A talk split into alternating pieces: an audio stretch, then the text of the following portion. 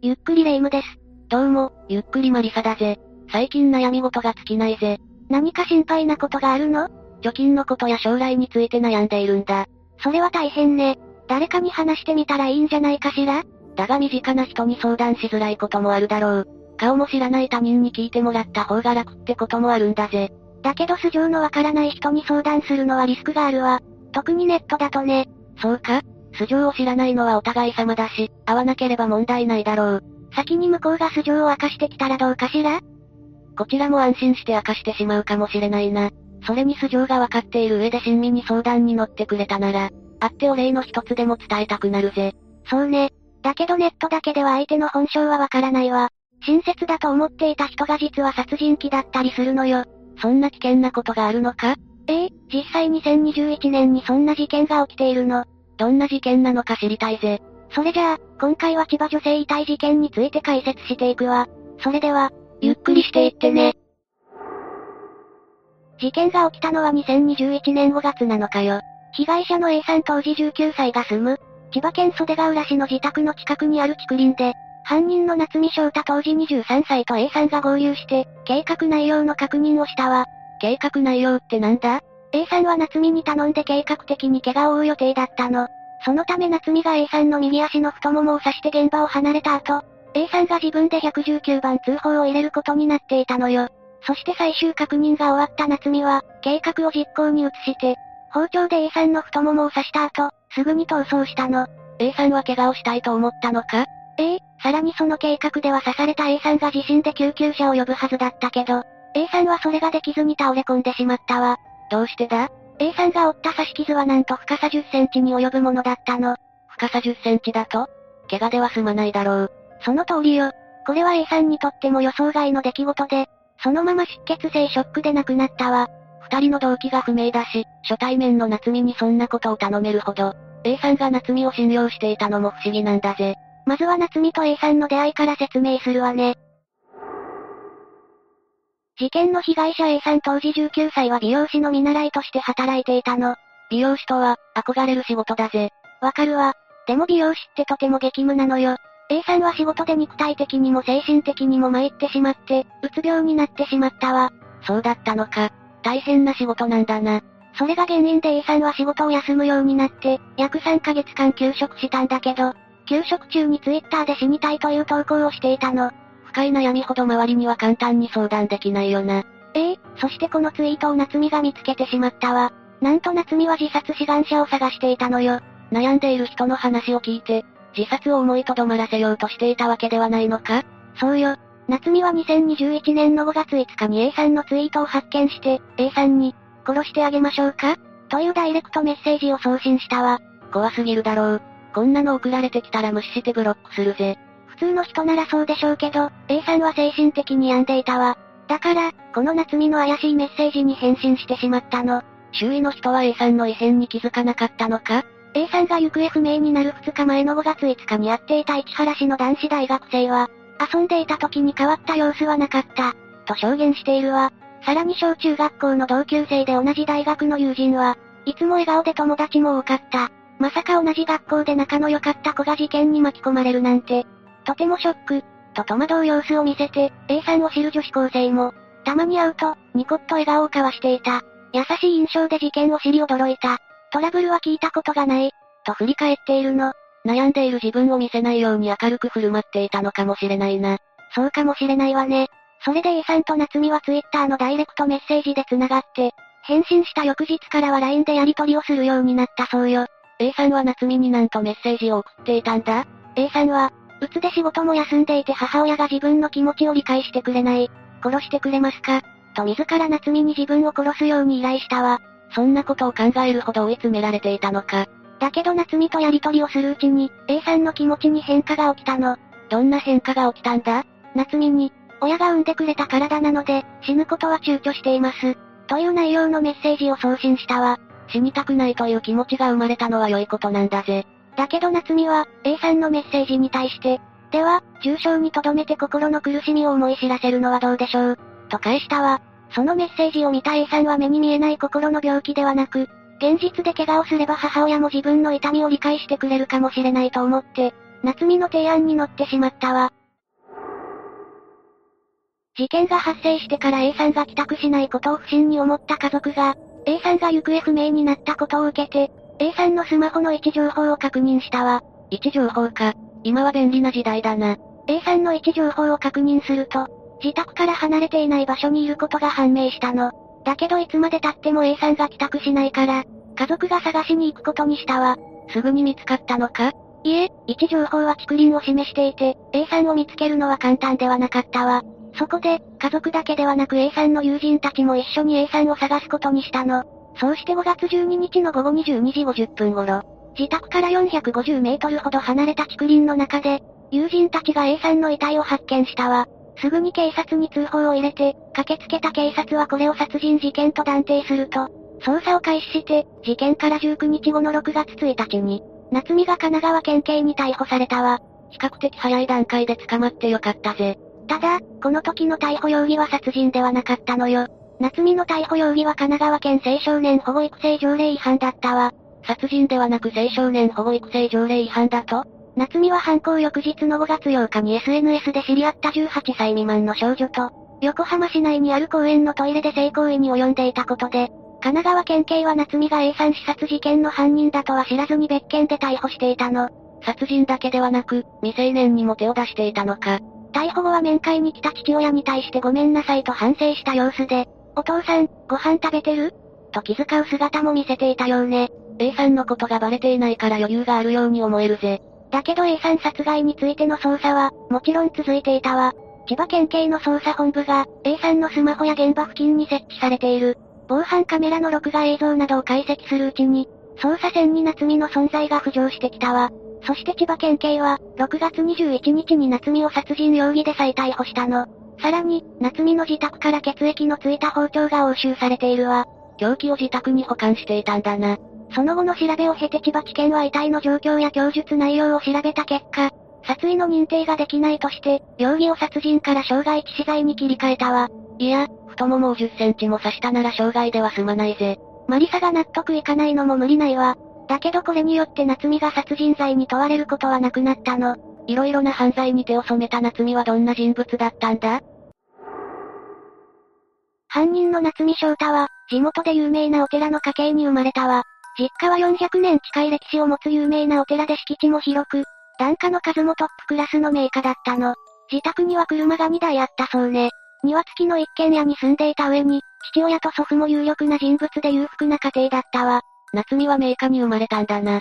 そして夏美の両親は再婚同士で、お互いに連れ子がいたわ。夏美は血の繋がっていない兄弟も含めて、5人兄弟だったの。複雑な家庭環境だったのか。ええ、末っ子だった夏美は、家庭環境に不満を持っていたわ。同級生に対してよく愚痴をこぼしていたし、家出をすることもあったのよ。さらに夏美は自己肯定感が低くて、周囲の人たちに、消えてしまいたい。自分はどうしようもない人間だ。と話すこともあったわ。なんだか夏美自身も、心を病んでいるな。これについて、メンヘラ気質なところがありましたと話している同級生もいるけど、安定している時は明るくて元気に振る舞っていて、人当たりも良く、礼儀正しい奴と話す同級生もいるし、中学時代は放送委員として活動していて、特に目立つわけではないが明るく元気な奴、といったプラスな証言もあるのよ。両極端な印象だな。他にも、フレンドリーだが人間関係は広く浅いみたいな子、気分屋でフラフラとしていて芯がないと話す同級生もいるわ。家族の評価はどうだったんだ？夏美の祖父母は事件後の取材に、優しい子だった。信じられない。と話していて、特に祖父は、被害に遭われた女性には、何とお詫びしてよいか、と声を詰まらせながら、複雑な心境を語ったわ。なるほどな。事件を起こすような兆候もなかったのか？夏美は小学生の頃から描写がグロテスクな本や漫画を集めていたり、猟奇殺人を扱った大人向けのゲームにハマっていたようね。この思考が少なからず事件に影響を与えたかもしれないわ。そうだったのか。だがそういった漫画やゲームをしている奴が全員事件を起こすわけじゃないぜ。その通りね。そして夏美は当時、父親と二人で暮らしていたわ。そして地元の県立高校を卒業すると、都内の仏教系の私立大学に進学したの。お寺の家系だもんな。ええこの選択は実家の住職になって仕事を継ぐためのものだったわ。でも、大学に進学したのはいいものの、大学生活はあまりうまくいかなかったの。そして夏美は、自分の居場所がないと話すようになって、1年も経たずに大学の授業をサボるようになっていったの。周囲の人は、あまり僧侶になりたくない様子だった、と語っているわ。夏美の両親はそれについて何も言わなかったのか？夏美の父親は、お前の居場所は何があってもここだからと励ましていたわ。だけど結局翌年には大学を中退してしまっているわね。夏美は、2019年の春頃から社会人になることを決めたの。勤め先はどこだったんだ？夏美が就職した先はパン屋よ。そこで正社員として働き始めたんだけど、そこでもすぐに挫折してしまったわ。どうして挫折したんだ？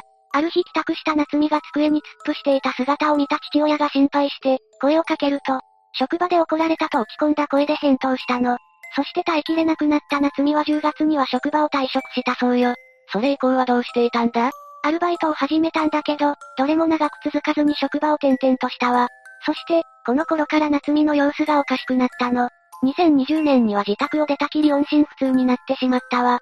でも、夏美は過去にも家出をしたことは何度もあったし、当時の夏美は成人していたからそこまで大ごとにはなっていなかったわ。確かに何度も家出を繰り返していて、なおかつ成人男性だもんな。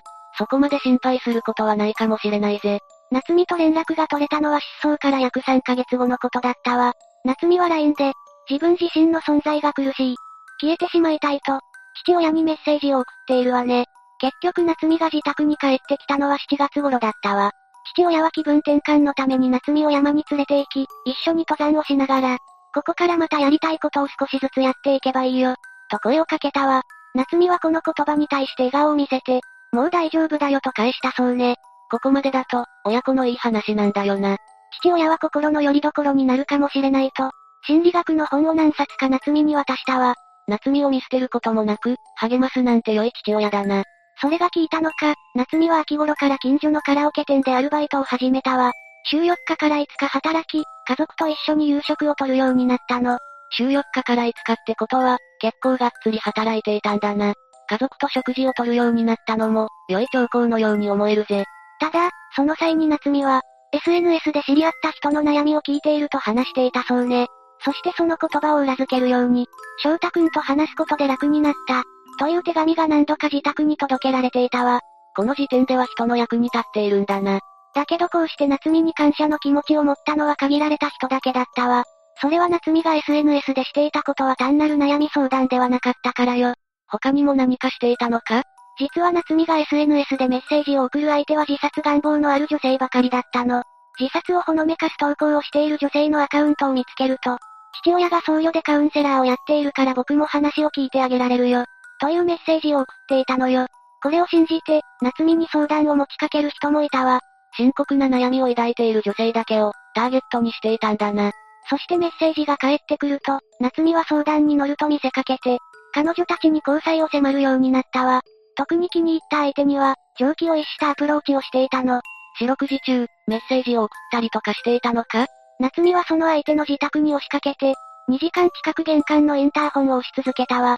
女性は必死で抵抗したから無事だったけど、もしドアを開けたら、取り返しのつかないことになっていたかもしれないわ。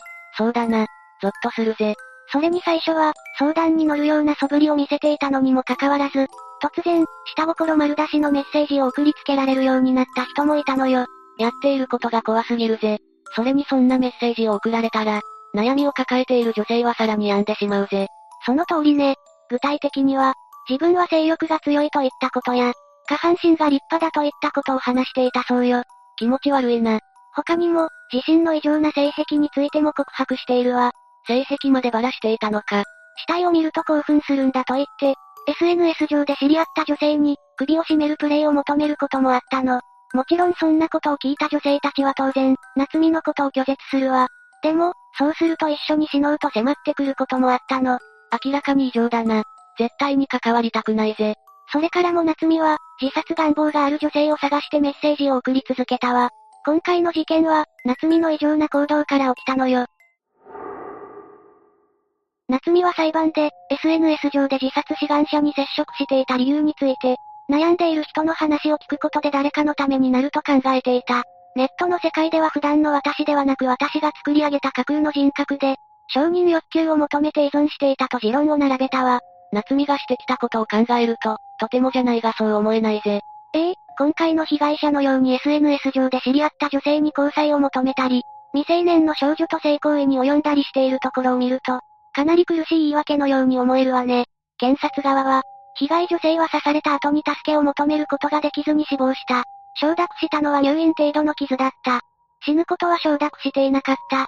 被告が積極的に自傷行為を促進させていて無責任で短絡的、上場の余地はない。と指摘して、懲役5年の休刑を求めたわ。たった5年か。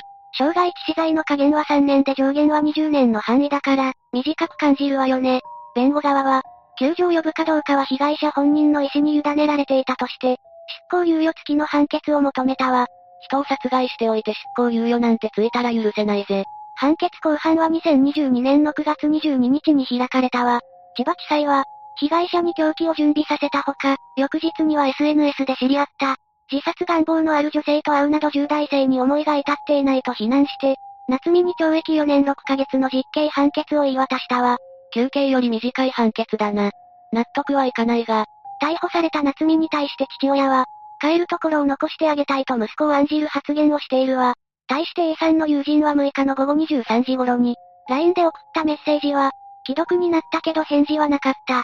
いつもは必ず返事があると言って、約1週間後に A さんが遺体で見つかった事実に、信じられない。あまりにも辛いと声を落として話しているわ。被害者の友人や家族は本当に辛い思いをしたよな。ええ、A さんの遺族代理人の弁護士は報道各社に対して、ご遺族は深い悲しみの中にあり、現時点で取材に応じられる状況ではない。そっとしておいてほしいというのがご遺族の願い、とコメントしているわ。A さんのご冥福をお祈りします。以上が、この事件の内容よ。やはり顔も知らない他人と親しくするのは危険だな。もちろん SNS にだって良い出会いはたくさんあるわ。ただ、良い人と悪い人の見極めは難しいから、簡単にプライベートなことを話したり、よく知らないうちに、気軽に会うのはおすすめできないわね。そうだな。私もあまり見る目がある方だとは言えないし、これからは霊夢に相談するんだぜ。ぜひそうしてちょうだい。ということで金を貸してくれ。